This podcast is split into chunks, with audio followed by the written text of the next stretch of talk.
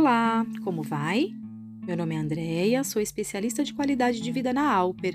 Sejam bem-vindos a mais um podcast Você Mais Saudável.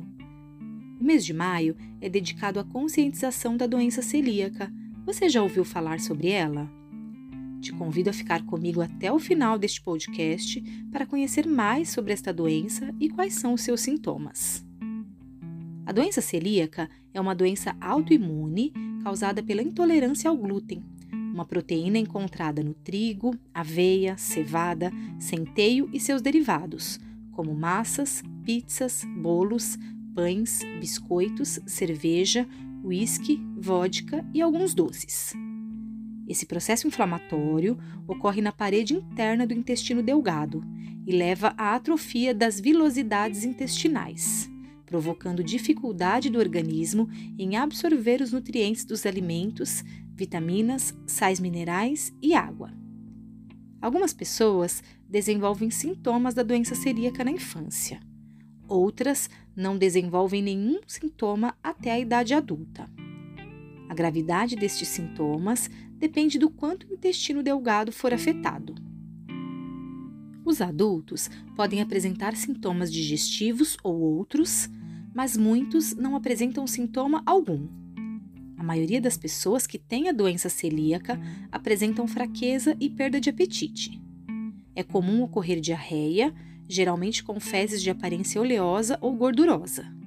Algumas pessoas ficam subnutridas, apresentam perda de peso leve e anemia, ou feridas orais e língua inflamada. A pessoa frequentemente apresenta adelgaçamento dos ossos, osteoporose ou osteopenia. Aproximadamente 10% das pessoas com doença celíaca desenvolvem erupções cutâneas doloridas com prurido e pequenas bolhas, um quadro clínico chamado dermatite herpetiforme. Homens e mulheres podem apresentar problemas de fertilidade.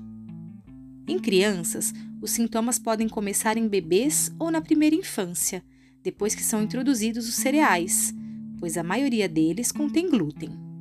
Algumas crianças apresentam apenas leve desconforto estomacal, enquanto outras apresentam distensão abdominal dolorida e fezes de cor clara, volumosas e excepcionalmente fétidas.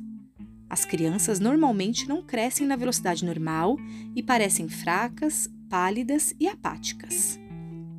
O diagnóstico é feito por exame clínico com médico especialista, que vai analisar os sintomas e solicitar exames mais específicos, como a dosagem no sangue dos anticorpos contra o glúten. Outro exame importante solicitado é a biópsia do intestino, para verificar se há alterações de inflamação e atrofia das vilosidades.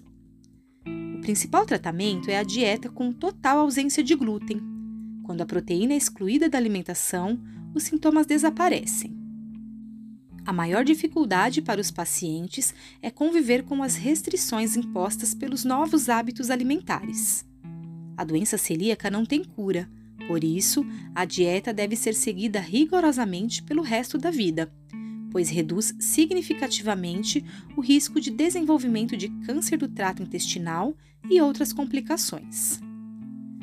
Lembre-se, informação e conhecimento contribuem para um diagnóstico precoce.